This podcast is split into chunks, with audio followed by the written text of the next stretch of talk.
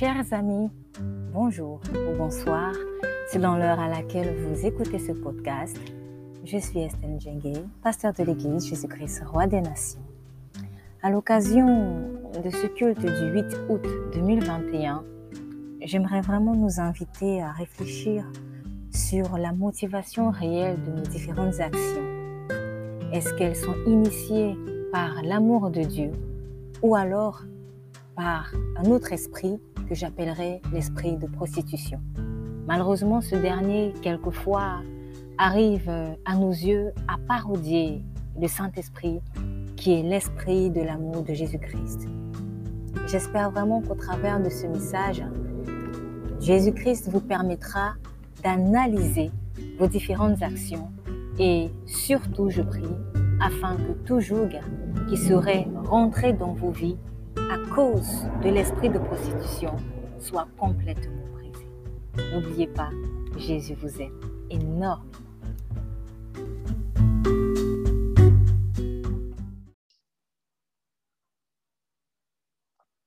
Très bien. Donc, euh, nous avons vu lors euh, d'un de, nos derniers euh, programmes de prière, propulsion spirituelle, euh, la différence euh, entre l'amour et la prostitution lorsque nous abordions le thème sur le retour de Jésus-Christ, comment se préparer au retour de Jésus-Christ. J'aimerais venir, revenir pardon, sur ce thème un peu plus en profondeur parce qu'il y avait certaines choses qui, méritent d'être euh, un peu plus mises en lumière. Nous allons donc ouvrir dans le livre de 1 Corinthiens, chapitre 13, que nous connaissons. Déjà, le livre de 1 Corinthiens, chapitre 13.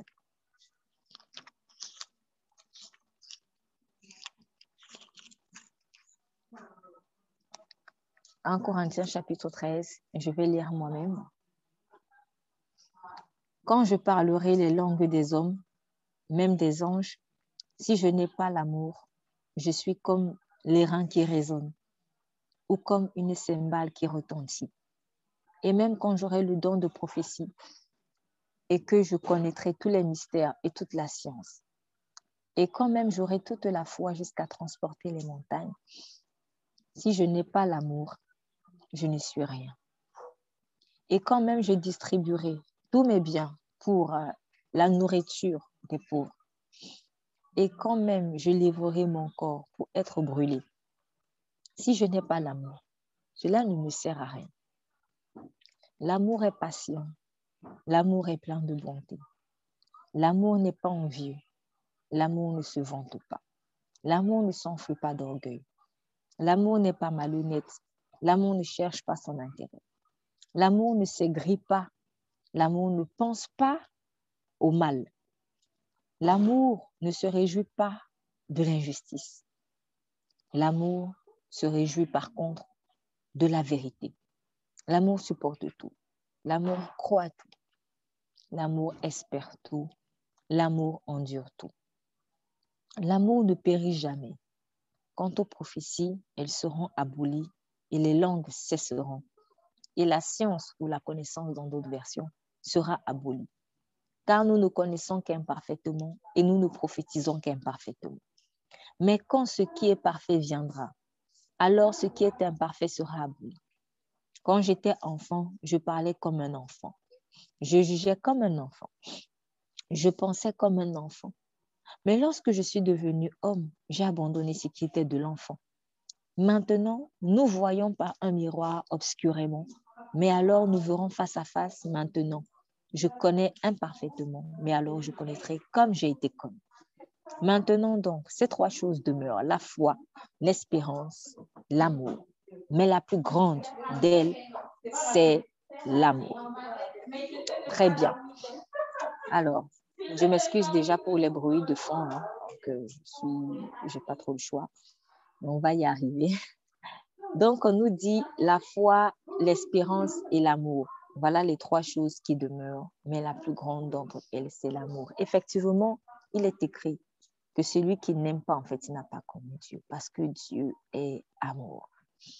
Mais pourtant, quand on était encore peut-être sans Christ, ou même pour ceux qui ne sont pas encore en Christ, ils recherchent cet amour-là, où ils disent marcher dans l'amour.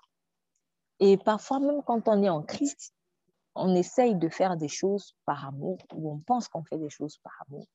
Mais après, il arrive des situations où, alors, quand on voit au fruit que cela produit, on se rend compte que, en fait, ce n'était pas forcément le Saint-Esprit et donc ce n'était pas l'amour. Mais comment faire pour discerner l'amour de ce qui le falsifie, qui est, à mon sens, la prostitution? Un seul élément, le Saint-Esprit. C'est tout. Il n'y a pas autre chose. Seul le Saint-Esprit me permettra de discerner entre une action motivée par l'amour de Dieu et une action qui n'est pas motivée par l'amour de Dieu. Pourquoi est-ce que, même en tant qu'enfant de Dieu, on confond en fait l'amour de la prostitution? Parce que si ce n'est pas l'amour, c'est la prostitution. Comment est-ce qu'on en arrive là? Alors, c'est plus ou moins simple. C'est plus ou moins simple. En tout cas, il y a une raison assez simple. C'est que l'esprit de prostitution, qui est qu'on appelle encore la mort en réalité, et qui, euh, dans la Bible, euh, a d'autres dénominations, comme par exemple la femme étrangère, mais en réalité, en fait, son nom, enfin, en réalité, en tout cas, son nom ultime, c'est la mort. Voilà, quand on dit que Jésus a vaincu la mort et que le dernier ennemi qu'il vaincra sera la mort, encore dans la fin du temps, en fait, c'est cet esprit-là. C'est cet esprit de prostitution. C'est encore cet esprit de prostitution qu'on appelle la Grande Babylone, qui a fait boire sa coupe de prostitution à tous les rois de la terre. Donc, cet esprit de prostitution, malheureusement, arrive souvent à parodier l'amour de Dieu. Comment est-ce qu'il arrive à parodier l'amour de Dieu? Premièrement, il arrive à parodier l'amour de Dieu chez le plus naïf. C'est pour cela que Dieu veut que nous grandissions dans la connaissance de qui il est. Car plus je connais Dieu, moins je vais tomber dans le piège, en fait, de la prostitution. Mais plus je suis moi-même encore dans la chair, plus facilement je vais tomber dans le piège de la prostitution il y a des choses que je vais penser faire par amour, mais en fait, c'est l'esprit de prostitution qui est en train de m'animer. Comment est-ce que l'esprit de prostitution arrive à parodier l'amour? Elle arrive à parodier l'amour d'abord dans son concept et ensuite dans la démarche de l'amour. Quand je dis dans son concept, qu'est-ce que je veux dire? C'est que dans la conception même de l'amour, en fait, Satan a réussi à pervertir la définition de l'amour. La preuve, vous voyez par exemple des gens qui vous ont maltraité, ils vous maltraitent, mais ils vous disent qu'ils font ça parce qu'ils vous aiment. Donc, moi, je le vois très souvent chez des pervers narcissiques. Donc, il bat sa femme, il violente sa femme, et après, il dit qu'il fait ça parce qu'il aime. Et eh ben, une personne d'entre nous ici, lorsqu'elle donnait son témoignage dans l'émission Lumière sur les religions des hommes, euh, euh, euh, expliquait que souvent quand on la violentait, en tant qu'enfant, on lui disait c'était pour son bien. C'est une façon de dire, ah bah oui, c'est parce qu'on t'aime qu'on te fait du mal. C'est pervers. Donc, le diable, il, il, il a perverti en fait l'amour, même dans sa conception. Je, je rappelle aussi une fois, lorsque je, je vous ai raconté un songe que j'avais fait, où je me retrouvais dans, en fait, c'était le monde, le monde était en train de changer complètement. Ce qui était bien était devenu mal et ce qui est mal était devenu bien. Et j'ai vu l'antéchrist qui essayait de me menacer et me demandait, me disait, pourquoi est-ce que je ne veux pas, en tant que pasteur, rallier à son camp? Parce qu'on était en train de créer en fait une sorte de syncrétisme religieux. Donc, euh, c'était vraiment un esprit œcuménique. Et dans le songe, en fait, le monde est arrivé à un stade où toutes les religions, en fait, quelle que soit leur domination, s'étaient ralliées, certaines consciemment, certaines inconsciemment, à l'Antéchrist au nom de l'amour.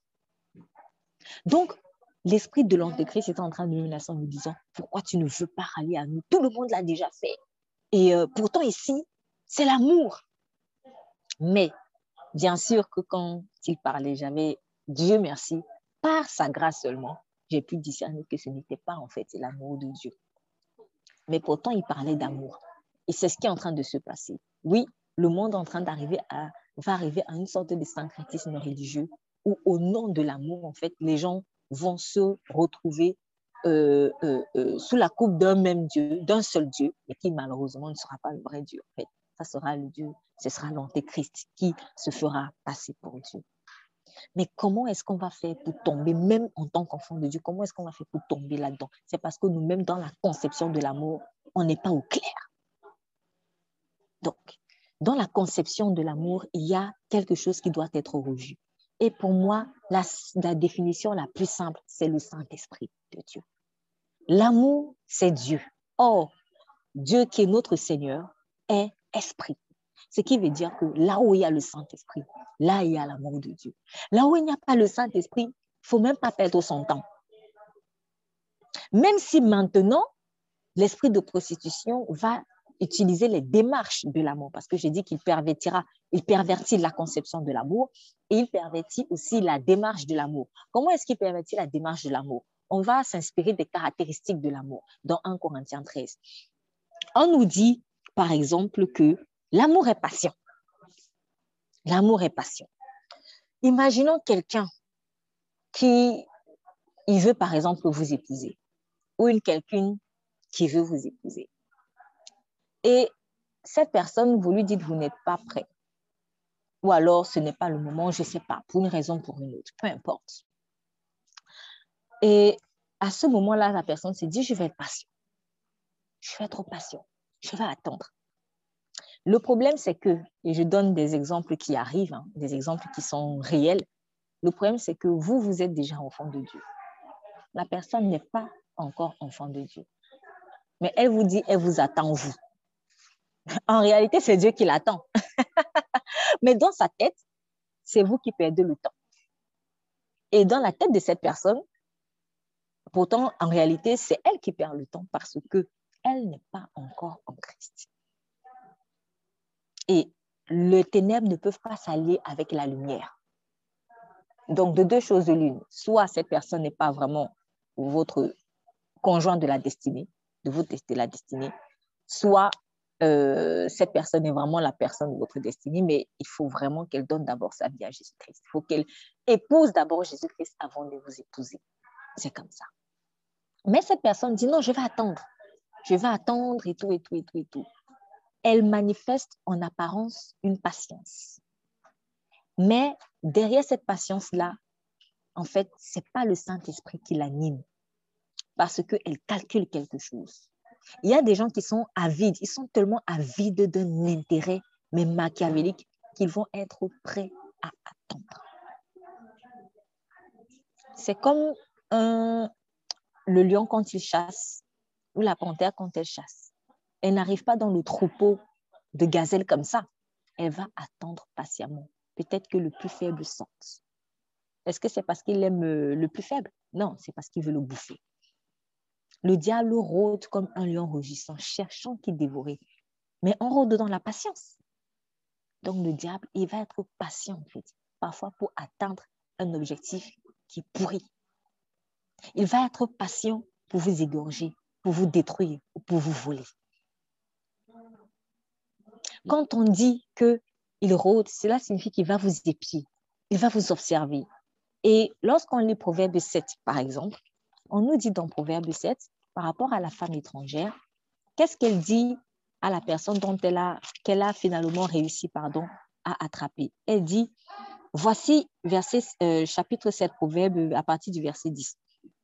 Donc, je remarque, bon, je vais lire à partir du verset 7, je remarquais parmi les insensés et je considérais parmi les jeunes gens un homme dépourvu de sens qui passait par la rue au point où se tenait une de ses femmes et qui suivait le chemin de sa maison sur le soir à la fin du jour, lorsque la nuit devenait noire et obscure. Et voici une femme vint au-devant de lui, parée en courtisane, dans, dans notre version, c'est parée en prostituée, et pleine de ruses. Elle était bruyante et sans retenue, et ses pieds ne demeuraient pas dans sa maison. Tantôt dans les rues, tantôt dans les places. Elle épiait à chaque coin. Donc, c'est-à-dire que quand l'esprit de prostitution veut vous avoir, il va prendre tout son temps. Il va prendre tout le temps. S'il faut qu'il prenne des années, il va prendre des années. Quand le diable va avoir votre tête, il est prêt à attendre des années. En apparence, c'est de la patience. De toute façon, quand il viendra devant vous, il viendra sous forme d'agneau. Oh, tu sais, c'est pas grave. Je vais attendre avec des mots mielleux. Oh bébé, je vais attendre et tout. Mais en fait, c'est pas une question de bébé chéri, etc. Seigneur, est-ce que c'est lui ou pas? Est-ce que c'est le conjoint de ma destinée ou pas? Parce que lorsque le Seigneur a fait une promesse, bon, là, par exemple, je parle de, je prends le cas de mariage, parce que j'ai parlé de mariage, donc je prends ça comme cet exemple. Quand le diable veut te détourner, en fait, de la bonne personne, il va envoyer des gens qui vont, qui vont paraître avoir vraiment de bon caractère. Tu vas tomber sur quelqu'un qui semble patient, mais en fait, c'est parce qu'il veut voler ta vie. Et il va attendre. Le diable va être très patient. Lorsque le Seigneur est en train de te préparer à ton ministère, maintenant je prends l'autre exemple, de ton ministère en fait. Quand le diable veut peut-être te casser dans ton ministère, s'il n'a pas réussi à te faire tomber dans certains vices, il va laisser tomber, il va attendre. Et à un moment donné, il se rend compte que tiens, il y a une faiblesse, il y a quelque chose que tu n'as pas corrigé. Il va se dire, ah non, non, non, non, je vais faire une chose je vais attendre que, que l'Église grandisse encore. Là, pour l'instant, peut-être il y a seulement 10 membres. Je vais attendre qu'il ait 100 000 membres. Quand il aura 100 000 membres, je vais utiliser ce péché-là pour le faire chuter. Et quand il va chuter, ça ne sera, ce ne seront pas seulement 10 personnes qui vont chuter avec lui, ce seront 100 000 personnes. Si le diable sait par exemple que tu es cupide, je prends l'exemple de la cupidité, je peux prendre autre chose, je peux prendre la jalousie, je peux prendre l'orgueil, je peux prendre autre chose, mais je vais par exemple prendre la cupidité. Il va attendre que le ministère prenne une certaine ampleur. Et le moment où tu ne, au moment où tu ne t'y attendras pas, il va utiliser cette cupidité-là contre toi. Et à ce moment-là, ton image sera salie devant 100 000 personnes, pas seulement devant 10 comme tu as commencé avec 10 personnes. Et ce ne seront pas seulement 10 vies qui seront détruites, probablement, ce seront 100 000 vies, car il est écrit, je frapperai le berger et les brebis seront dispersées. Et donc, il utilise ce principe-là. Sauf bien sûr pour les brebis qui vont vouloir être véritablement fidèles et loyales à Jésus-Christ. Donc, vous, vous serez euh, protégés. Mais pour celles qui seront un peu plus fragiles, lorsque la tête va tomber, tout le corps va tomber. Et le diable va attendre. Est-ce qu'il ignorait que tu étais cupide? Non, il n'ignorait pas, mais il a attendu des années que ton ministère prenne de l'ampleur. C'est sa patience à lui. Donc, le diable est un patient machiavélique. J'utilise un oxymore, peut-être. Patient machiavélique. Donc, il y a des gens qui vont attendre. Vous pensez qu'ils sont calmes, vous pensez qu'ils sont sont bons, qu'ils sont patients, mais il n'est pas patient. Il a un plan. Et très souvent dans le combat spirituel aussi, euh, en tout cas, moi, je remarque dans le combat spirituel, quand je rentre dans un combat spirituel, le Seigneur me met dans un combat spirituel, quand il y a un plan diabolique à démonter, la plupart des fois, ou très souvent en tout cas, on va dire très souvent, j'ai constaté en fait que le plan, quand je rends compte que le plan est en train d'être démonté, le Seigneur demande le plan, je me dis, mais Seigneur, ça c'est un plan qui ne s'est pas construit en deux jours. Ça, ça a dû se construire depuis des mois, voire des années. Et heureusement que tu m'as donné le discernement à ce moment-ci et que j'ai obéi. Donc vous rendez compte, pour ceux qui sont habitués au combat spirituel, que les plans du diable que le Saint-Esprit vous utilisent en fait, à part lequel, quand le Saint-Esprit vous utilise pour démonter les plans du diable, si vous observez bien, vous sentez que ce sont des plans qui ont été tissés pendant longtemps. Donc le diable était patient. Donc, ne courez pas dans les bras de quelqu'un qui vous dit qu'il est patient. Il est patient pour quoi? Il est patient pour votre bien ou il est patient pour son bien à lui? La parodie de la patience. Dans l'esprit de prostitution, elle va être patiente, mais pour te faire du mal. Elle va t'observer dans tel coin, elle va dire, ah, oui, c'est un peu comme des, détectives. Un peu comme les détectives privés, moi qui aimais bien voir les films policiers. Euh, je vois un peu comment les détectives privés font. Moi, parfois, la police, hein, elle le fait comme ça. Mais bon, après, euh, en principe, la police, c'est pour la justice. Mais un détective, il fait quoi? Il prend temps son temps pour t'observer. Il va te pister. Il va te filer pour savoir quand est-ce que tu dors, dans quel restaurant tu manges. Et après, quand il a fait tout son, qu'il a, qu'il a terminé son, son, son, travail, il va faire le rapport à celui qui l'a engagé. Mais ça va prendre du temps. Peut-être un mois, deux mois, trois mois, plusieurs mois, voire des années. Mais l'amour n'agit pas comme ça. Dieu, ce n'est pas un pisteur. Dieu, ce n'est pas un contrôleur. Si Dieu était un pisteur, il aurait fait avec Adam et Ève. Si Dieu était un pisteur, Adam et Ève n'auraient été jamais libres de faire le choix du mal. C'était le mauvais choix, mais ils ont été libres de le faire parce que Dieu te laisse libre. Mais le Seigneur n'était pas en train de hey, je vais voir s'il va manger ou pas. Non, non, non, non, non. L'amour n'est pas là pour pister. L'amour n'est pas là pour épier. L'amour n'est pas là pour contrôler. Donc attention à quelqu'un qui vous dit je vais attendre. Pourquoi il attend? Est-ce qu'il attend par amour pour Dieu?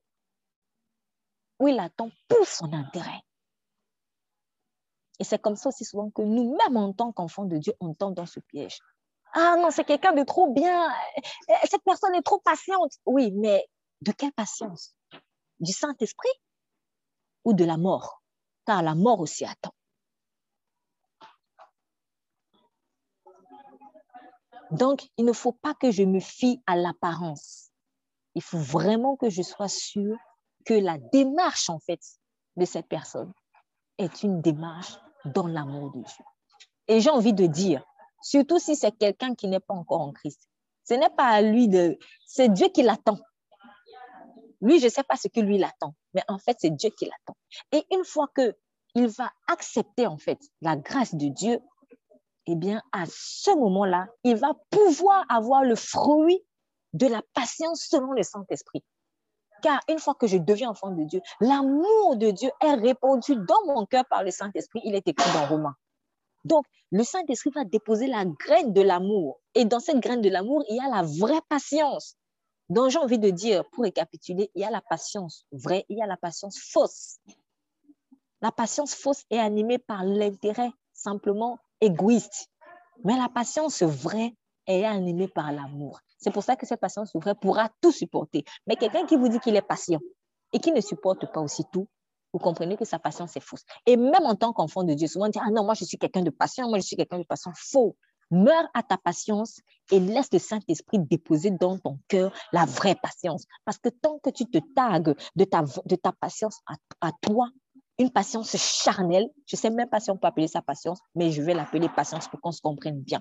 Tant que tu te, te complais dans ta patience charnelle, tu n'embrasseras jamais la patience spirituelle. Or, c'est cette patience spirituelle-là qui te garantit en fait la vie. La patience charnelle, elle a des limites, mais la patience spirituelle n'a pas de limites, véritablement. C'est pour cela qu'on parle d'amour inconditionnel. Et donc, Dieu, dans le processus de sanctification, nous travaille pour que nous dépassions les limites de notre patience. Donc, quand il dépose sa patience en nous, dans nos cœurs, quand on a accepté Jésus-Christ, elle va grandir, grandir, grandir et elle va percer la coquille de la patience charnelle qui va finalement disparaître. Et là, nous pourrons porter le fruit de la patience spirituelle. Et nous serons de plus en plus en mesure de supporter des choses que nous n'étions pas en mesure de supporter avant. Et in fine, nous pourrons supporter tout. C'est comme ça, en fait. C'est le chemin vers lequel le Saint-Esprit nous amène. Donc, patience, oui. Mais selon qui? Selon la mort ou selon la vie? Patience, pourquoi Par amour inconditionnel pour la personne ou pour mon propre intérêt? Parce que je suis capable d'attendre. Si je veux absolument l'argent, je vais attendre des heures. Hein. Ah oui, si on me dit que tu vas être milliardaire demain, fais des heures, je ne sais pas moi, en attendant, je vais attendre. Mais c'est par amour pour l'argent. Donc, c'est ça en fait. L'amour est très patient. L'amour de Dieu est très patient. L'amour du monde il y a une certaine patience, mais qui n'est pas vraiment la bonne, qui est inspirée par la mort. Parce que la mort va patienter pour te tuer. Je donne un autre exemple, toujours dans cette fausse patience. Dans le livre de Luc, chapitre 4.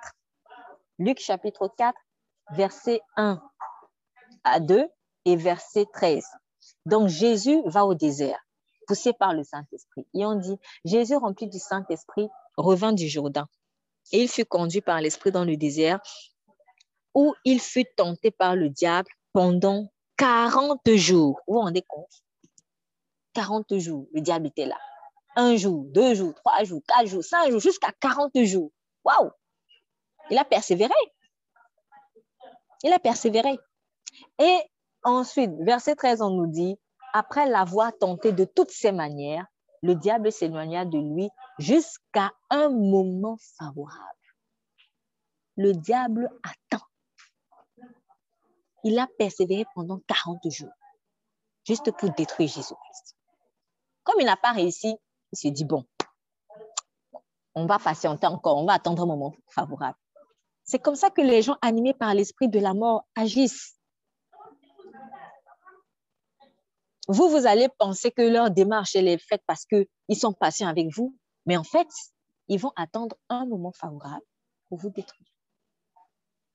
Donc, seul le Saint-Esprit de Dieu peut les sauver, en fait, de cette tendance machiavélique, de cette fausse patience. Et c'est aussi pour cela que le Saint-Esprit nous met souvent dans certaines épreuves, surtout quand il nous frotte avec des personnes qui ne sont pas gentilles ou qui combattent notre foi. En fait, il va, il est en train de les presser pour que leur fausse patience puisse enfin être mise en lumière. Parce que ce sont des gens qui vont faire semblant d'être patients, mais à un moment donné, ils pourront plus supporter. Parce que tu ne peux pas supporter la lumière de Christ. Ils vous auront dit, moi je suis quelqu'un de patient, hein, t'inquiète pas, moi je suis quelqu'un de patient. Et puis plus la lumière de Christ devient intense sur ta vie, plus ils sont irradiés par cette lumière, plus ça les gêne. Et à un moment donné, ils craquent. Et là, le Saint-Esprit va leur dire, tu n'étais pas patient par hasard? Tu vois donc que mon fils ou ma fille, tu n'es pas en réalité patient. Donc, le Seigneur nous met dans des épreuves pour montrer, pour que nous soyons des témoins, en fait, euh, vis-à-vis de ceux qui disent être patients, afin que eux, en voyant notre patience, à nous, selon le Saint-Esprit, qu'ils voient la vraie patience et qu'ils se disent, ah, vraiment, moi, je pensais être patient, mais je me rends compte que cette personne, elle a la vraie patience. C'est comme ça c'est comme ça. Donc, ne nous laissons pas piéger, en fait, par les apparences. La, prostitution, souvent, nous happe parce qu'elle réussit, malheureusement, à nos yeux, je dis bien à nos yeux, mais pas aux yeux de tout le monde, parce que quand vous êtes rempli du Saint-Esprit, vous ne tombez pas dans ces pièges, en fait. Mais lorsque on est encore un peu naïf, eh ben, l'esprit le, de la mort, elle va réussir à nos yeux à parodier, en fait, certaines caractéristiques de l'amour. Mais en réalité, l'amour de Dieu sera toujours imité, mais jamais égalé. À nous de grandir dans la connaissance de Jésus-Christ, en fait, pour ne pas nous laisser piéger par les parodies de la prostitution, les parodies de l'amour par l'esprit de prostitution. Donc, il y a un autre point sur lequel, malheureusement aussi, l'esprit de prostitution arrive à parodier aux yeux, à nos yeux, euh, euh, l'amour. On nous dit, je reviens dans 1 Corinthiens chapitre 13, donc on a vu l'amour et passion. L'amour est plein de bonté. L'amour est plein de bonté. Dans une version, c'est l'amour est plein de douceur. Et je suis d'accord puisque dans Galates, lorsqu'on parle des fruits de l'esprit, on parle de la douceur. Donc, un enfant de Dieu, en fait, qui, qui a le Saint-Esprit et qui marche selon le Saint-Esprit, doit manifester la douceur. C'est important, en fait. Donc, on nous dit l'amour est plein de bonté. Mais la prostitution aussi est capable d'imiter la bonté. Le diable est capable de te donner du riz si tu as faim. Mais pourquoi il te donne du riz? Parce qu'il est trop bon? Non. Parce qu'il y a un intérêt qu'il cherche. Pourtant, l'amour ne cherche pas son intérêt. L'amour ne cherche pas son intérêt. C'est pour cela que, en fait, je dis que l'esprit de prostitution pourra toujours imiter l'amour de Dieu, mais ne pourra jamais égaler l'amour de Dieu, parce qu'il y aura toujours des handicaps quelque part. À nous de bien observer. L'esprit de prostitution peut mimer la bonté. Beaucoup de personnes vont être bonnes avec toi, mais c'est ce qui est aussi écrit dans la Bible. Beaucoup se vantent de leur bonté, mais combien sont fidèles? Qui trouvera un homme fidèle?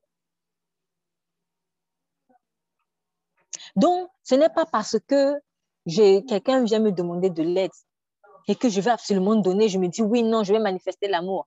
Mais est-ce que c'est le Saint-Esprit qui me pousse? Est-ce que je ne le fais pas par hasard pour chercher aussi la reconnaissance de cette personne? Donc, attention en fait à ce qui nous motive quand on donne. Si ce n'est pas le Saint-Esprit qui me donne, il y a de fortes chances que cet acte de bonté, je l'ai fait en fait sous l'inspiration de la mort. Parce que moi-même, j'ai ouvert des portes.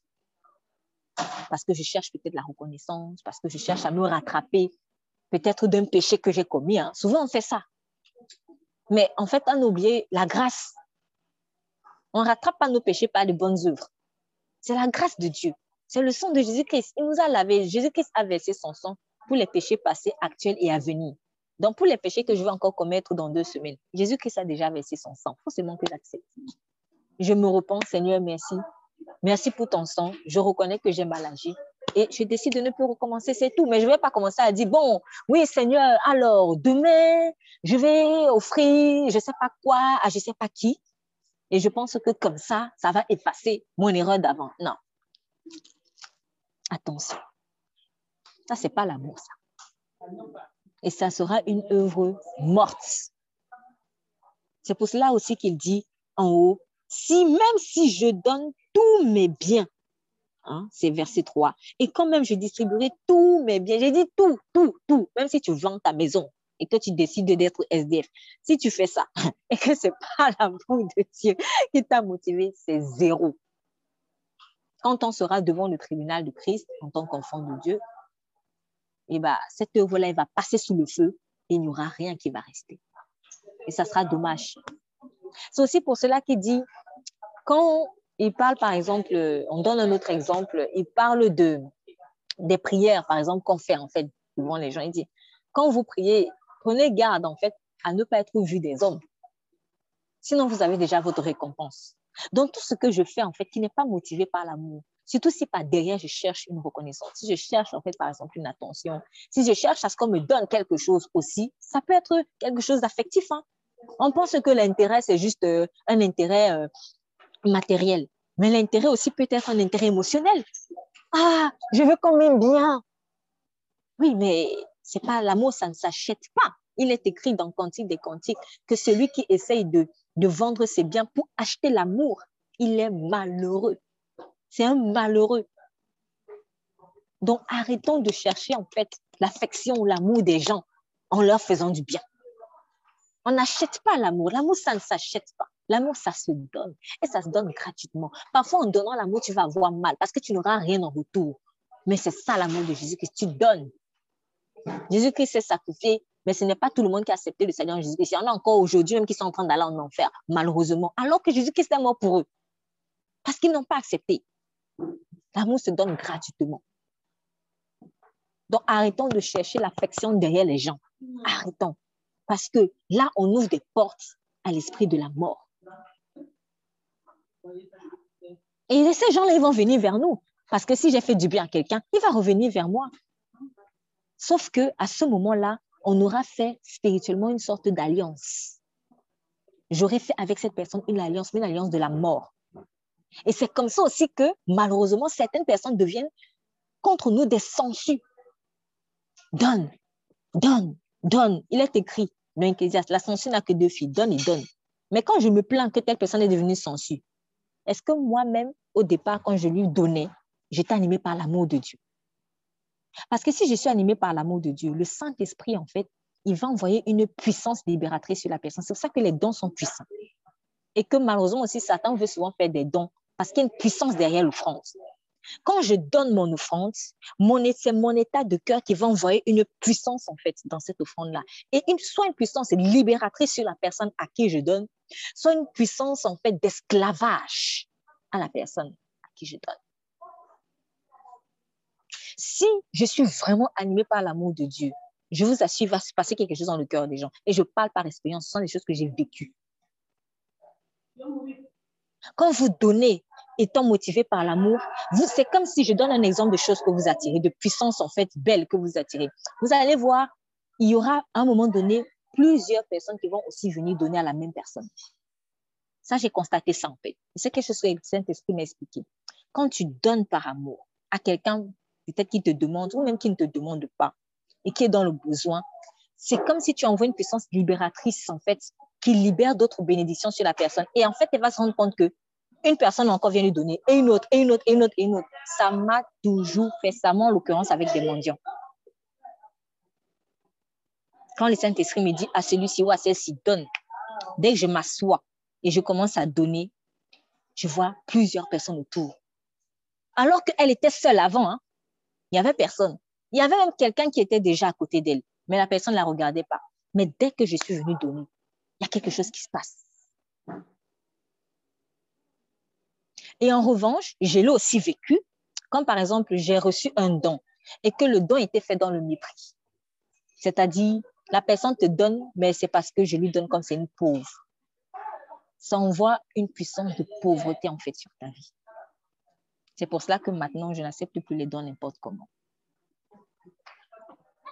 Ceux qui font l'occultisme, comprendront très bien en fait ce que je suis en train de dire.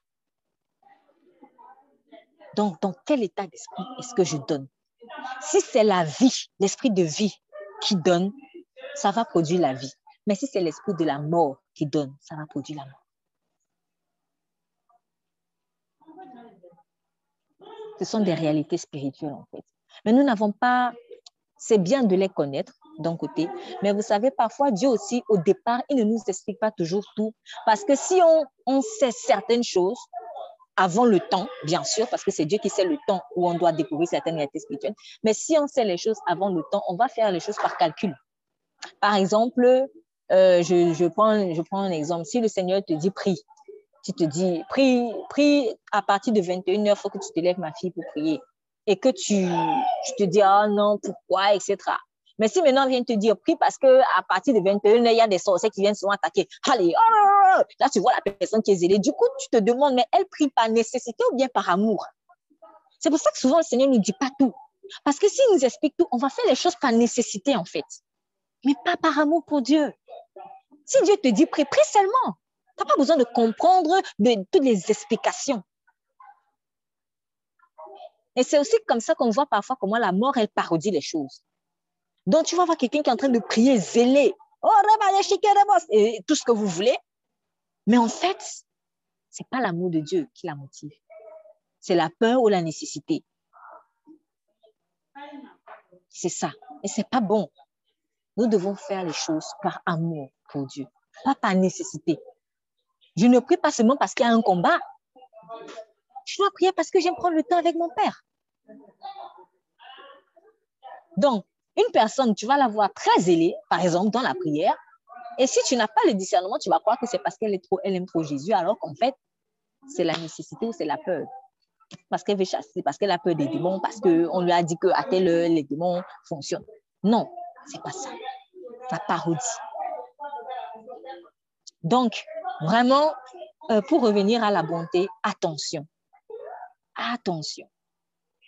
Euh, vous savez, dans bon, j'avais envie de dire dans certains pays, mais en fait, ça se fait partout. Quand des gens, ils sont souvent dans des, sectes satanistes, comment ils font pour piéger les gens? Bon, si on lui a demandé un sacrifice, par exemple, oui, il faut que tu... On a besoin, je donne un exemple comme ça, on a besoin du sang d'une vierge. Mais qu'est-ce qu'il va faire? Il va sillonner, et puis il voit une belle jeune femme, et puis, il propose, euh, je ne sais pas moi, euh, si par exemple elle est en difficulté, il va proposer de l'aider ou de la raccompagner, ou de, etc. Je le voyais encore récemment dans, un petit, dans une animation chrétienne.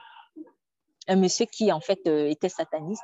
Et le diable lui a demandé, en fait, le sang d'une vierge. Et il disait, j'ai besoin de cette vierge parce que je veux puiser ses grâces. Donc, si elle a un rapport sexuel avec toi, je puise ses grâces. Bon, c'est ce qu'il est en train d'expliquer. Ce sont des choses vraies. Je ne sais pas si on peut dire, si c'est correct de dire, si c'est théologiquement correct de dire puiser ses grâces, mais en tout cas, une chose est sûre, quand l'impudicité, ça bloque des bénédictions. Donc, quand tu commets l'impudicité, le diable te vole.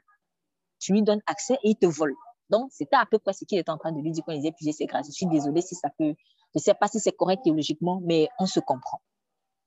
Et le monsieur, il est sorti, il a rencontré une belle jeune femme qui était chrétienne.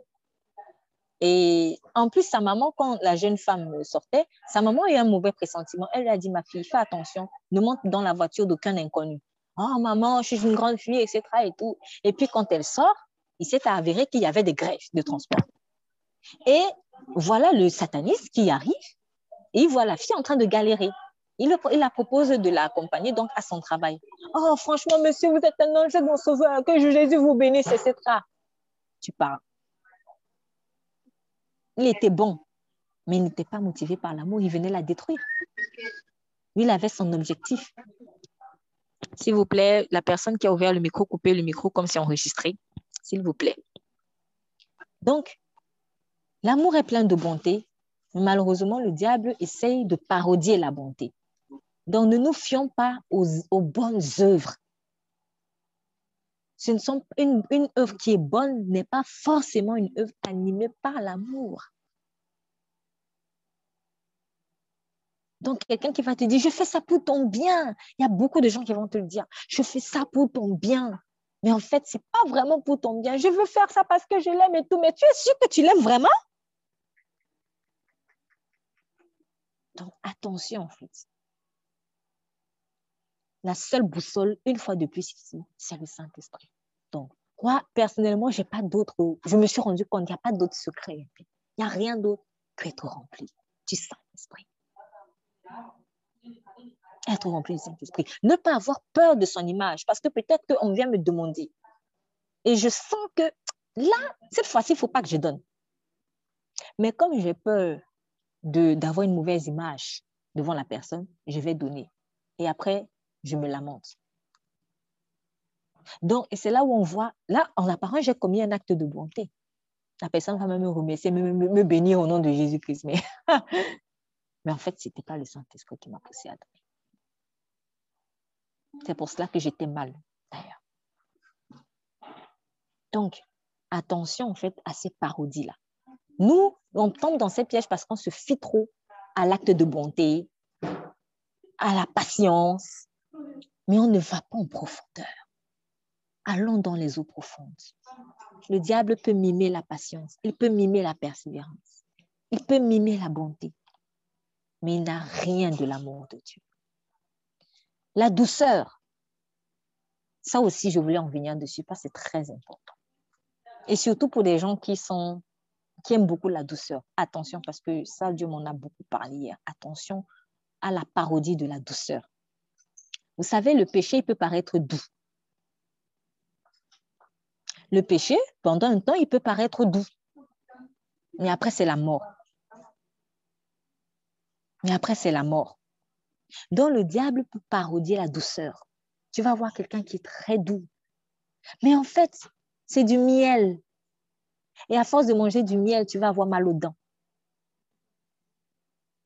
Je donnais récemment encore l'exemple de, dans ce songe que j'avais fait il y a quelque temps, où je voyais cet esprit de prostitution-là qui essayait de, de, me suggérer des pensées.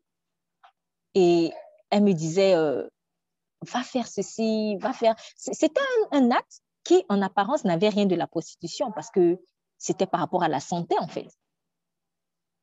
Et la personne parlait avec tellement d'affection, avec de la douceur. Avec cette personne, tu te sentais rassuré. Dans le songe, j'ai l'impression qu'il y avait une grain de sable dans la sauce. Je me suis dit, mais pourquoi je suis dérangée alors que cette personne paraît si douce, ça paraît si, si maternel. Ah, surtout quand vous n'avez plus de maman. surtout quand vous n'avez plus de maman. Et quand je me suis réveillée, en fait, j'ai compris que c'est parce que je voyais des vêtements de prostitution sur le lit. Et en même temps, je voyais cette personne qui me suggérait des pensées qui étaient pour mon bien. Elle me demandait, va faire ceci. C'était pour mon bien, en fait. C'était un, c'est quelque chose de, qui, qui, qui, qui, qui était pour mon bien et quelque chose que tout le monde était en train de conseiller actuellement, en fait. Vas-y, fais ça, fais ça, fais ça, fais ça. Tout le monde le fait. Donc, c'est pour ça que je ne vais pas le dire parce que je laisse vraiment euh, euh, chacun euh, comment il se conduit. pardon, je laisse chacun être conduit par le Saint-Esprit pour faire cette démarche. Mais je crois que certains d'entre vous me comprennent. Donc, en tout cas, moi, dans mon cas, à ce moment-là, ce n'était pas le Saint-Esprit qui me disait va faire ça. C'était l'esprit de la prostitution. Mais quand elle parlait, elle n'était pas parée en courtisane. Hein. Elle était parée en mère. Elle était douce dans son langage. Donc, tu vas tomber sur une femme très douce. Tu vas tomber sur un homme très doux. Mais ce n'est pas parce qu'il est doux que c'est le Saint-Esprit qui l'anime. Ce n'est pas parce qu'il est doux qu'il t'aime. Ce n'est pas parce qu'il est doux qu'il t'aime. Voilà aussi l'une des raisons pour lesquelles on tombe souvent dans le piège, en fait. On confond. On croit que c'est l'amour, c'est la position. Nous-mêmes, souvent, on s'efforce d'être doux et on se dit que non, comme je me suis efforcée d'être douce, j'ai donné une bonne parole. Je peux donner une, parole, soi-disant de prophétie, mais qui n'est pas vraiment une parole de prophétie de Dieu. Ce n'est pas parce que j'ai donné ça dans la douceur que ça vient de Dieu. Et je parle en connaissance de cause parce que j'ai vécu ça. Des gens qui viennent me donner des paroles de soi-disant de prophétie. Ah oui, j'ai reçu ça pour toi. Dieu m'a dit. On te dit dans la douceur. Et comme on te dit aussi, dans la prophétie, il faut, il mettre les formes. Donc, ils mettent les formes. Mais après, quand tu vas consulter le Saint-Esprit, te dit, no way, ça ne vient jamais de moi. Et que c'était même un piège. Donc, ce n'est pas parce que quelqu'un est doux qu'il est amour. En parlant de douceur, quand je dis le péché est doux, le péché peut paraître doux, il peut paraître bon, il peut paraître bon dans le cœur, dans l'âme, à mon âme. Donc, la personne, par exemple, me parle de façon douce, de façon agréable, mais ça peut aussi être doux dans le corps. Et là, en l'occurrence, je parle en l'occurrence du péché sexuel. Pourquoi est-ce que beaucoup de gens tombent facilement dans le péché sexuel? Parce que sur le coup, en rapport sexuel, ça paraît doux. Sur le coup, ça procure un certain plaisir. Du coup, tu ne vois pas le mal là-dedans.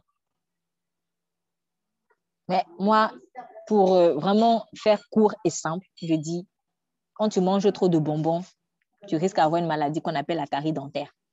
Et après, on t'arrache les dents. Or, les dents, c'est ce qui fait ta force aussi. Si tu n'as plus de dents, tu vas manger comment? C'est ça le but du diable. Suce le bonbon. Et ensuite, suce encore, et encore, et encore. Et à force de sucer, la carie dentaire arrive. Et quand il y a carie dentaire, on arrache les dents. Et tu n'as plus de dents. Donc, dans le péché sexuel, le diable vient tirer ta force. Et quand je parle de péché sexuel, et je vais insister dessus parce que beaucoup pensent que comme ils n'ont pas peut-être de rapport sexuel par crainte de Dieu, ils se permettent aussi d'avoir une attitude de, séduction en fait et que ça ne veut, ce n'est rien. Non, c'est grave. Le péché sexuel commence même dans la démarche. D'ailleurs, la démarche, c'est pas juste ça en fait elle commence, il commence dans la pensée. C'est dans la pensée. C'est pour ça que Jésus a dit que celui qui a, qui a des pensées en fait d'adultère, en fait, euh, qui, qui, convoite une femme, euh, surtout si elle, si elle, est mariée, qui convoite, qui convoite une femme en fait dans son, dans son cœur, il a déjà commis l'adultère.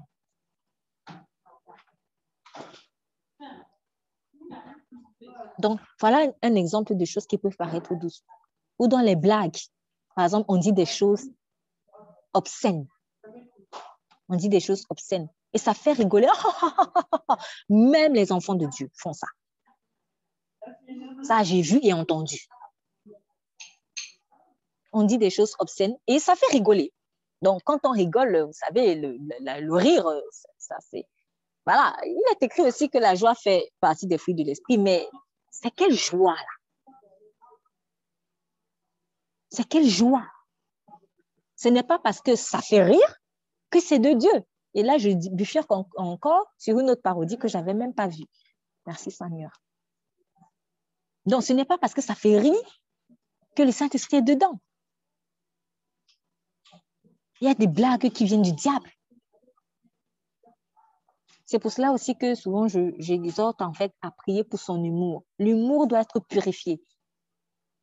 Et vous allez remarquer, plus vous marchez avec Dieu, plus vous êtes profond avec Dieu, certaines personnes n'oseront plus faire certaines blagues avec vous. Elles vont faire avec d'autres, mais avec vous, elles ne feront plus. Pourquoi? Parce que le Saint-Esprit va en fait manifester à leur égard une certaine révérence. En gros, elles seront ici là, attention. Ici, je ne peux pas blaguer comme ça. Faisons des blagues les uns avec les autres que nous pouvons faire avec Jésus lui-même. Moi, c'est comme ça que je m'aide aussi pour me laisser purifier dans mon humour. Si je sais que je peux faire cette blague avec Jésus, bon, je peux me permettre. Et si j'ai fait une blague qui n'est pas saine, il faut que je m'en repente aussitôt. Parce que ça ne part pas du jour au lendemain, forcément. Donc, la parodie, en fait, de ce qui procure une certaine sensation de plaisir, comme la joie, comme euh, euh, euh, la douceur, attention. Et c'est quoi la falsification, par exemple, de la douceur ou des paroles mielleuses de la part de la prostitution? C'est la flatterie. Donc, le Seigneur nous demande de nous bénir. Bénir signifie dire du bien, dire du bien d'eux. Donc, quand je vois un frère, une soeur ou bien quelqu'un en général, même si c'est que la personne n'est pas en Christ, il faut savoir aussi relever les qualités des gens. Donc, je relève les qualités d'une personne et vraiment, c'est bien en fait. Quand j'ai tendance à, voir le bien chez les gens, ça, c'est une bonne chose. Mais si j'ai tendance à voir le mal, c'est pas bon. C'est pour ça qu'il est écrit que l'amour ne pense pas en mal. Donc, il faut savoir bénir les gens, savoir dire du bien, en fait, aux gens. Mais sachez que la, la prostitution parodie aussi ça. En faisant quoi? En flattant. Bah, remarquez la fable de La Fontaine, le corbeau et le renard, tout simplement. Maître corbeau, votre plumage est monté, est descendu, etc., etc. Et le corbeau, ah, c'est ça la flatterie. Tu es beau, tu es belle, tu es fort, tu pries bien, tu fais ceci, tu fais cela, etc. Mais en fait, ce qu'il veut, lui, c'est que tu jettes ton fromage. Gardez bien votre fromage. Ne vous laissez pas flatter. Ne vous laissez pas séduire par la mort. Et si je cherche aussi trop les paroles milleuses, quand je vais sentir que je suis dans un coin où on ne me flatte pas beaucoup, je vais aller courir derrière les gens qui vont me flatter eux. Parce que je cherche un merci, je cherche un tu es quelqu'un de bien, je cherche, je cherche à ce qu'on me dise du bien. Non. Si on court après ça, je vous assure, on ne va pas s'en sortir. Et on va à chaque fois confondre l'amour de la position. Quand la position viendra, nous, on va croire que c'est l'amour. La position ne viendra pas toujours avec des vêtements sexy. Hein. Et oui, remarquez comment la mort parodie, euh, euh, parodie euh, Marie. Marie ne vient pas quand on la présente, c'est pas en sexy. Hein. Elle est bien couverte, mais c'est la mort qui est derrière. Car c'est Christ qui est mort pour nous et non Marie. Donc, nous ne pensons pas que la prostitution, c'est juste une question de vêtements. La prostitution, c'est une question de cœur. Est-ce que je veux que moi-même, je centre sur Jésus, comme on a chanté tout à l'heure. Mes yeux sont fixés sur toi. Est-ce qu'ils sont fixés sur Jésus ou ils sont fixés sur moi? Est-ce que je lève la tête des gens vers Jésus ou je lève la tête vers moi? C'est ça, en fait, la question. Et comme ça, on fera facilement la différence. Donc, il y a euh, vraiment, sur ces deux points-là, j'avais vraiment envie d'insister dessus, la patience, la bonté, la douceur, parce que j'ai remarqué que ce sont euh, les points principaux que euh, l'esprit de prostitution arrive très souvent à parodier. Mais sinon, il y a d'autres points que l'amour, la prostitution, par exemple, n'arrive pas à parodier. C'est pour ça que je dis toujours imiter, mais jamais égaler la prostitution ne pourra jamais euh, parodier l'honnêteté, en fait. Parce que remarquez, par exemple, dans le cas de Proverbe 7, lorsque la, prostituée arrive, voilà, par exemple, un exemple de, parodie de, des paroles euh, des éloges. On va retourner Proverbe 7. Quand elle dit, elle le prit et l'embrassa, verset 13. Vous voyez, elle le prit donc, la collade, l'embrassade, et elle l'embrassa. La douceur. Excusez-moi, je vais être direct. Dans le bouche à bouche, ça peut paraître agréable. C'est doux. Mais c'est la mort. Enfin, bien sûr, je parle des gens qui ne sont pas mariés. Hein. Parce que dans Proverbe 7, là, on, on voit bien que c'est le cas d'une femme qui est mariée et qui est en train de vouloir tromper son mari. Donc, j'insiste dessus. Quand on est marié, c'est autre chose, bien sûr. En tout cas, c'est une question de cadre. Quand on est marié, tout est beau tout est bon, la sexualité, elle est très bonne. Mais maintenant, en dehors du mariage, en fait, c'est la mort. Donc, quelqu'un, il va tomber dans le piège parce qu'il a embrassé quelqu'un une fois, il va se dire, ah non, c'est sûr que c'est l'homme de ma vie. Non, c'est pas parce que le, baiser était doux que c'est l'amour. Je dis ça pourquoi? Parce que j'ai eu un entretien avec une enfant de Dieu, en fait, qui est tombée dans ce piège. Et ça m'avait vraiment fait très mal. Et j'ai vu par cette expérience, parce que de toute façon, Dieu, il vous fait vivre aussi des choses pour que vous-même vous reteniez la leçon et que jamais vous ne tombiez dans le piège. Donc, euh, c'était une personne qui avait eu la grâce, en fait, que euh, le Seigneur Jésus, le Seigneur Jésus, une fois, lors d'une prière, en fait, le Seigneur Jésus lui a dit, euh, dans quelques jours, tu vas rencontrer celui qui va être ton futur mari. Elle était contente. Je raconte cette histoire parce que j'étais témoin, témoin oculaire, témoin auditif, témoin visuel. Donc, j'ai vu la chose en fait en live. Et ouais, c'était la joie. Ouais, ouais, ouais, ouais, ouais. Et c'était vraiment une grâce parce que c'est une personne qui était très jeune. Enfin, elle était jeune. On va dire, elle n'avait pas, pas encore 25 ans. Elle avait à peine, elle n'avait pas encore 25 ans. Donc, euh, quand on sait que même à la quarantaine, il y a, il y a beaucoup d'hommes et de femmes, euh, enfants de Dieu, qui n'ont même pas encore, qui savent même pas encore qui va être leur futur conjoint. Bon, vous vous dites franchement, à son âge, c'est une grâce. Une. Donc, elle a eu sa grâce. Elle était contente. Le Seigneur a dit, dans quelques jours, dans quelques jours, tu vas te faire baptiser. Et dans quelques jours, tu vas rencontrer la personne qui va ton futur mari. Oui, oui, oui, oui, oui. Et finalement, donc, euh, elle se fait baptiser.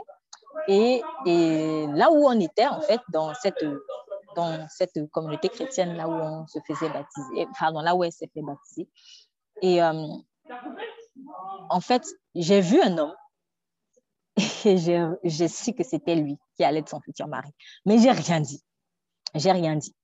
Et après, finalement, j'ai envie de dire, si ça peut rassurer quelqu'un, c'était aussi plus ou moins facile à savoir parce que moi, je ne suis pas venue dans une démarche où moi, je vais chercher. Moi, j'avais complètement oublié la prophétie. De toute façon, ce n'était pas ma prophétie à moi. Donc, c'est juste que j'ai vu quelqu'un et le Saint-Esprit m'a parlé, m'a dit, c'est lui.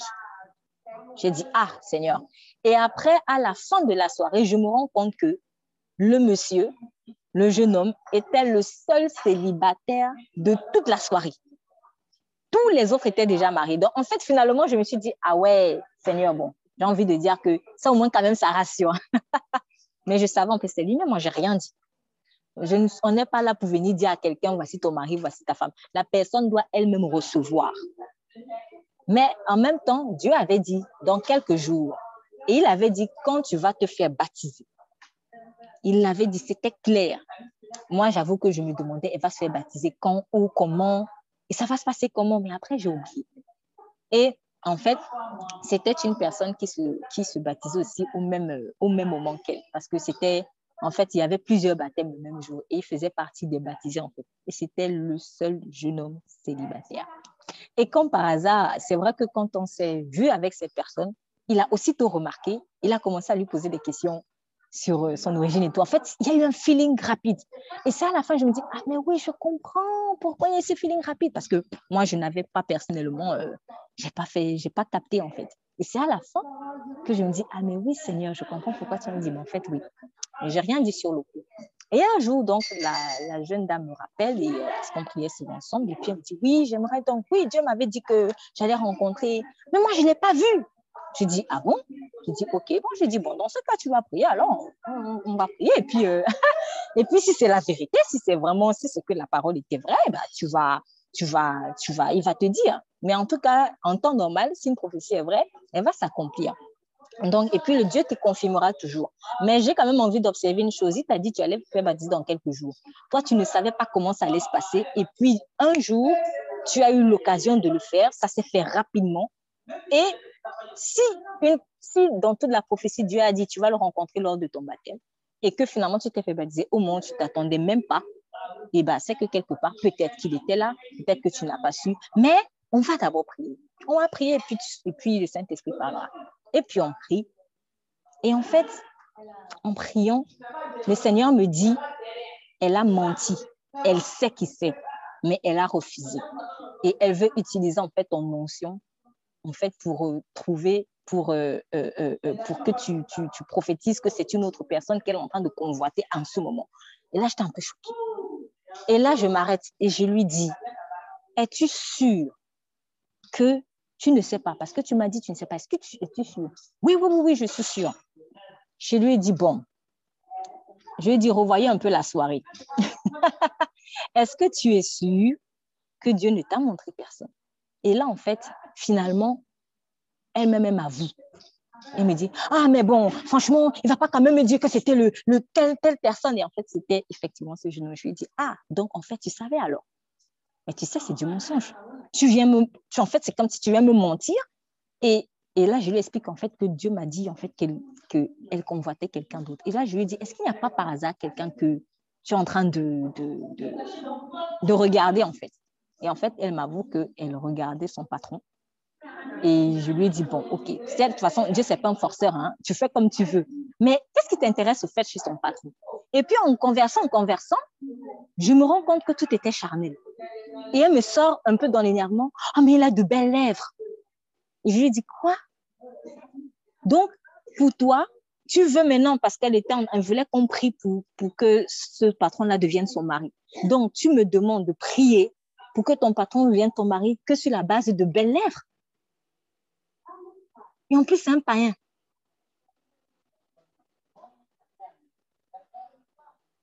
Et là, elle s'est tue. Et pourtant, au départ, elle, était, elle se convainquait que, en fait, c'était l'amour. Parce qu'elle nous disait, oui, il y a un truc entre nous, je sens qu'il y a un truc et tout. Mais en fait, déjà, il ne la remarquait même pas. Deuxièmement, il n'est même pas en Christ. Troisièmement, la seule chose qui l'intéressait, c'était les lèvres. Il a fallu un peu que je tire les verres du nez. Donc, il n'y avait aucun critère logique que les lèvres. Ces lèvres me plaisent. Donc, en fait, je pourquoi est-ce que j'ai repensé à cette histoire hier et, et en fait, le Saint-Esprit m'a fait comprendre que très souvent, on est sûr que on aime, notre cœur bat, boum, boum, boum, boum. Mais en réalité, ce qui nous anime, c'est la chair et que la chair et que la chair et que la chair. On ne se marie pas sur la base que des belles lèvres de quelqu'un. En fait, quand elle regardait son patron, elle fantasmait sur lui. Quand elle regardait son patron, elle imaginait comment ils peuvent s'embrasser. C'était que ça. Et il y a beaucoup de personnes qui sont dans cette situation. Et des histoires comme ça, j'en ai plein. Donc, une personne arrive à l'église, il a vu les rondeurs d'une autre personne, et puis il se met à bombarder dans la prière pour que ça devienne sa femme. La séduction. C'est pas l'amour, tu n'aimes pas la personne, tu aimes son corps. Après, je ne dis pas que le physique ne, ne, ne doit pas compter aussi. Ce n'est pas ce que je suis en train de dire. Mais je vous assure, si c'est le seul critère sur la base de laquelle vous vous mariez, vous risquez d'échouer votre mariage. Car il est écrit dans Proverbe 31, et c'est valable pour les hommes comme pour les femmes. C'est valable pour les hommes comme pour les femmes. Il est écrit dans Proverbe 31, la grâce est trompeuse et la beauté s'évanouit, mais la femme qui craint l'Éternel est celle qui sera louée.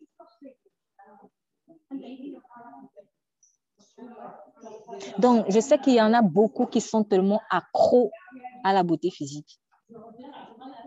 Ça, je dis bien attention, je ne dis pas que la personne ne doit pas vous plaire physiquement. Mais je dis qu'il y a beaucoup, si c'est seulement le seul critère sur lequel ils s'appuient, ils vont échouer en fait, il a envie de Et beaucoup croient qu'ils aiment telle personne, mais en fait, ce qu'ils aiment, c'est leur corps. C'est pour cela que quand après, avec les années, le corps se fane, on veut voir ailleurs. Si quelqu'un t'a épousé pour son corps, sache qu'un jour, il va te tromper.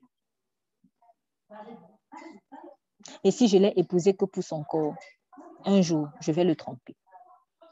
Ça, c'est une grande leçon que Dieu m'a donnée. Donc, apprenons à regarder un peu plus loin. Apprenons à regarder un peu plus loin. Et vous savez, pour la petite histoire un peu ironique, quand je, je donc je, j'ai dit à la personne, je me dis, ben, est-ce que tu te rends compte que, est-ce que c'est sain, en fait, ça? Toi, tu trouves que c'est sain? Bah, Non, mais je lui ai dit, bon, écoute, moi, je ne peux pas prier pour des choses euh, où je sais pas, je suis pas je sais que le Saint-Esprit n'est pas là-dedans. Donc, il faut que tu ailles voir avec Dieu. Dieu, c'est pas un forceur, mais attention à ta démarche. Et après, il me dit, oui, mais c'est parce que l'autre là et tout, euh, euh, il a un gros ventre, tout ça, tout ça. Elle sort ça. Et vous savez quoi? Bon, moi, j'ai arrêté comme ça. De toute façon, moi, je suis qui? Quelques jours après, ce jeune homme-là, avec qui on, on avait, parce qu'on avait échangé les contacts et tout, le fameux jeune homme qu'on a rejeté, il me rappelle et tout, il me demandait plein de conseils et tout ça par rapport à sa vie spirituelle. Et il me dit, Estelle, euh, il faut que tu pries pour moi parce que je veux me remettre au sport là, il faut que je perde du ventre. Et là, j'ai posé les mains sur la tête, j'ai dit, ah, en fait, pendant qu'elle est en train de rejeter, Dieu lui est en train de l'arranger. si tu rejettes quelqu'un seulement à cause de son physique, Dieu va l'arranger. Un jour, tu vas regretter. Parce que l'état dans lequel tu le vois actuellement n'est pas forcément l'état dans lequel il sera demain. Le physique, ça s'arrange facilement. Par contre, l'âme, c'est ça qui est un combat. Le physique, ça s'arrange plus ou moins facilement. Mais l'âme, c'est là où il y a le plus grand combat. Donc, il ne suffit pas juste que la personne soit belle à l'extérieur, mais la beauté intérieure, c'est ça que Dieu recherche. Je, donne encore un, un, autre exemple par rapport vraiment à cette histoire de beauté je ne sais pas pourquoi je, finalement, je n'avais pas prévu parler de ça, mais bon, Dieu, Dieu, il y a des gens qui doivent sûrement entendre ça. J'avais partagé à, l'un d'entre vous, en fait, un songe que j'avais fait. Et dans ce songe, je, je m'étais retrouvée dans un immeuble, mais on dirait que c'était l'enfer. Parce que je voyais des, les maisons, c'était des maisons de châtiment. En fait, j'ai l'impression que Dieu m'avait envoyé en enfer, en fait, pour voir comment ça se passe. Je le remercie de ce que il, m'a juste montré ce que je pouvais supporter parce que c'est horrible quand vous voyez des gens qui ont des visitations de l'enfer où ils sortent de là très souvent traumatisés. Et, et donc, je voyais des, les, les, appartements, c'était des châtiments, c'était des portes. Et là, je me retrouve sur une des portes et dans, dans la pièce, c'était lugubre. Et je voyais une femme qui se faisait tabasser elle se faisait tabasser par des démons, en fait. Elle se faisait tabasser, elle se faisait tabasser et elle était laide. Cette femme était laide, mais alors laide, c'était horrible. Mais quand dans le songe, dans l'esprit, je voyais qui était cette femme dans le monde. Et je voyais que dans le monde, c'était une très belle jeune femme. En fait, dans le songe, je voyais qu'elle était allée, elle était morte, elle était allée en enfer. Donc, elle n'avait pas accepté Jésus-Christ vraiment comme son Seigneur. Voilà et euh, elle était morte très jeune. Je vois qu'elle était morte très, très jeune. À peine 20 ans. En tout cas, je ne vais pas donner d'âge comme ça, mais je vous assure, extrêmement jeune. Et elle se faisait tabasser. Et dans l'esprit aussi, je voyais que c'était des démons d'impudicité qui la tabassaient. En fait, je comprenais que cette dame était venue principalement en enfer à cause de l'impudicité. Et j'étais ça m'a fait mal. Et là, j'étais avec donc euh, l'une d'entre vous et la personne avec qui j'étais me dit, cette dame, c'est la mère de un tel. Quelqu'un que je connais. Et effectivement, cette personne, en tout cas à ma connaissance, cette personne qui a perdu sa maman, effectivement. Et en fait, quand je me suis réveillée, le Saint-Esprit, en fait, me fait comprendre que cette personne, en fait, voilà, sa maman lui manque Et, euh, et sauf qu'il a juste gardé l'image de la beauté apparente, la beauté physique de sa maman. Mais il ne sait pas que dans son cœur, en fait, aux yeux de Dieu, elle n'était pas belle. Et du coup, là, aujourd'hui, elle se retrouve en enfer. Je vous assure, quand tu te retrouves en enfer, toute ta beauté physique, la tes et tout ça, c'est, tu deviens laid. Tout ça, ça part, ça disparaît. Ta peau, on ne sait même plus si tu étais blanc ou noir ou gris ou jaune. On ne sait plus. Donc, il n'y a pas une question de couleur de peau en enfer, en fait. On est tous pareils. Il n'y a pas une question de couleur de peau. Mais moi, dans l'esprit, je vois que c'était une jeune dame métisse. Elle était métissée, elle avait un teint métissé, très belle. Mais dans le monde, mais là, elle se retrouvait, on l'a dit déjà, elle était noire. Et elle se faisait tabasser, la fouettait, poum, poum, poum, poum. Et si je voyais que c'était l'impudicité. Donc, vraiment, quand Proverbe 31 dit la grâce est trompeuse, quand il parle de grâce, il ne parle pas de la grâce de Dieu, en fait, il parle de la, le charme, le charme physique. Donc, ce charme-là, en fait, ce charme physique, il peut être trompeur. Et cette beauté, ça s'évanouit. Cette belle femme, même si elle était restée encore en vie aujourd'hui, elle allait mourir. Elle, pardon, elle allait vieillir.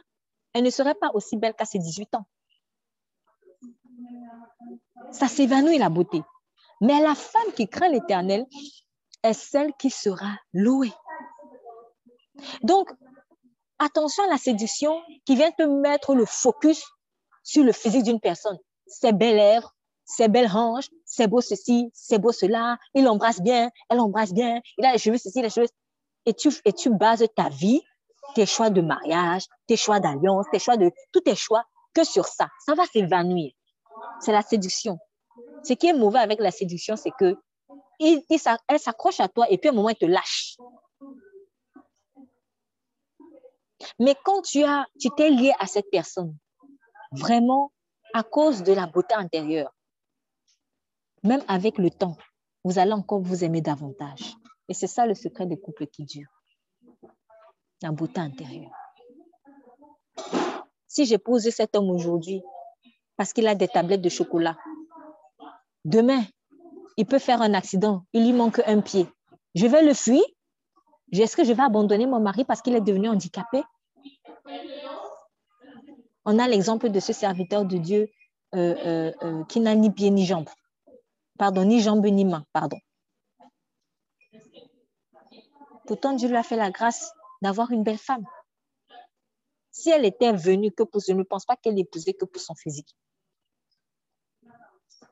Elle a vu quelque chose de plus profond dans le cœur de cet homme. Si le feu et ma femme a un accident et que son visage se défigure parce que le feu l'a brûlé peut-être, je vais la fuir.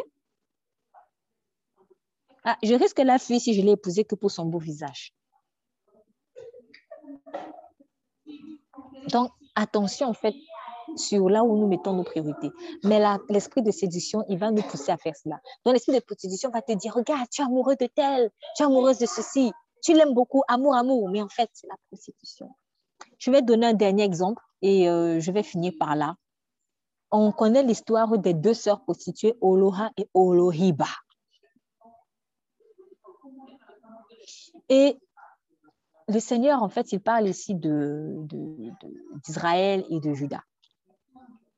Et il dit que Olo, Oloha, pardon, donc elle a commencé à se prostituer, ensuite Olohiba l'a suivie. Pourquoi est-ce que les deux sœurs se sont suivies? Parce qu'elles sont sœurs et qu'elles s'aiment. Tu es ma sœur, je t'aime. Mais en fait, ce qui les liait, ce n'était pas l'amour inconditionnel de Dieu, c'était la prostitution. Donc, même dans nos rapports sœurs, dans nos rapports frères, souvent, en fait, si ce n'est pas purifié par le Saint-Esprit, c'est la position qui nous anime. Mais c'est quoi le piège? Le piège, c'est que lorsque l'un va tomber dans un trou, l'autre aussi va le suivre parce qu'il est lié à lui. Et je parle de choses toujours que j'ai vécues. Donc, pardon, des choses que j'ai vécues. Donc, je vois par exemple deux chrétiens deux chrétiennes, ils s'entendent trop bien. Et si le coup, tu es content, tu dis waouh, quel amour. Et puis, tu te rends compte en fait que dans l'esprit, non. C'est un esprit de sirène qui les lie en fait. Et c'est dangereux pourquoi? Parce que lorsque, par exemple, comment ça, ça peut opérer? Parce que quand les deux sont trop liés comme ça, mais pas l'esprit de sirène, pas par l'amour inconditionnel de Dieu, quand l'une, par exemple, ou l'un va se marier, l'autre va pas être content. Pourquoi? Parce qu'il est déjà lié dans l'esprit avec l'autre. C'est comme s'il a pris la place de son conjoint. C'est pour cela que beaucoup de personnes, quand ils se marient, les amis partent. Ou alors, quand ils sont prêts à se marier, ils ont de mauvais conseils de la part de leurs amis, mais de leurs amis avec qui ils sont liés par un esprit de sirène des eaux.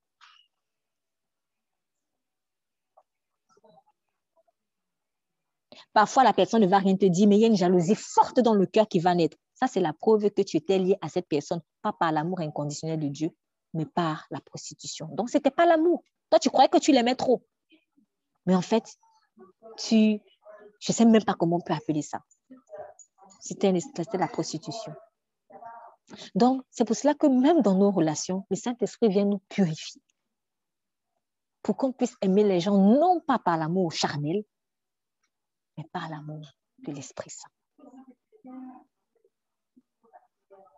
C'est toujours cet amour prostitution, enfin, ce lien de prostitution qui a fait que les deux filles de l'autre tombent, toutes deux dans l'inceste. Pourquoi la cadette est obligée de suivre la première, l'aînée? Parce qu'elle s'aimait. Mais elle s'aimait d'un amour prostitution. Tu aurais dit à la cadette quelques années plus tard, tu aimes ta grande soeur, oh oui, je l'aime trop. Mais en fait, c'était la prostitution. Et un jour, ça va se manifester. Donc, lorsque l'autre est tombé dans l'inceste, elle a entraîné l'autre et l'autre l'a suivi aussi comme un mouton. Mais si tu aimes vraiment ta sœur de l'amour de Dieu, tu seras capable de lui dire la vérité. Non, ma sœur, ce que tu fais là n'est pas bon. Mais comme tu, tu avais tellement peur de foncer ta sœur, tu le fais.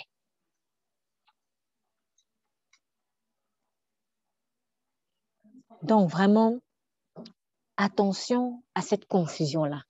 Demandons au Saint-Esprit de nous purifier. Seigneur, purifie-moi. Purifie-moi de la séduction. Purifie-moi de tout ce qui en moi parodie, est une parodie de l'amour, mais n'est pas véritablement l'amour. Seigneur, là où j'ai cru aimer, mais en fait, ce n'était de la prostitution, je te demande pardon. Et je te prie vraiment que tu me purifies. Je te prie que tu ouvres mes yeux et que tu assainisses également, Seigneur, mes rapports avec les autres. Le vrai amour ne consiste pas seulement à aimer ceux qui m'aiment, mais même à aimer ceux qui ne m'aiment pas. C'est un amour qui, qui ne se base pas seulement sur des sentiments, mais c'est un amour qui se base sur une décision. L'amour de Dieu se base sur une décision. Je décide d'aimer. L'amour prostitution, ça se base sur les sentiments. Je sens qu'on m'aime, je sens qu'on ne m'aime pas, ou je sens, c'est du ressenti. Mais l'amour inconditionnel de Dieu, c'est une décision. Jésus a décidé d'aimer. Qu'on l'aime ou qu'on ne l'aime pas, nous aussi à notre tour, nous décidons d'aimer, que nous aimons et que nous n'aimons pas. Père, je prie également dans le nom puissant de Jésus pour ne plus tomber naïvement dans le piège, Seigneur, de, ce qui vient parodier autour de moi l'amour. Je ne veux plus marcher par les apparences. L'apparence de la patience, l'apparence de la bonté, l'apparence de la douceur. Mais je veux marcher selon ton esprit. Tu as dit dans ta parole, dans 2 Corinthiens, 2 Corinthiens chapitre 3. 2 Corinthiens chapitre 3, verset 17. Or, le Seigneur est l'Esprit. Et là où est l'Esprit du Seigneur, là est la liberté. Or, le Seigneur est l'Esprit. Et là où est l'Esprit du Seigneur, là est la liberté. Que désormais ma seule boussole soit le Saint-Esprit. Lorsque je veux donner, je veux poser une bonne action, est-ce que le Saint-Esprit m'anime ou pas? Si oui, je le fais. Sinon, je ne le fais pas. Eh oui, Saint-Esprit, merci pour ta puissance, merci pour ta présence.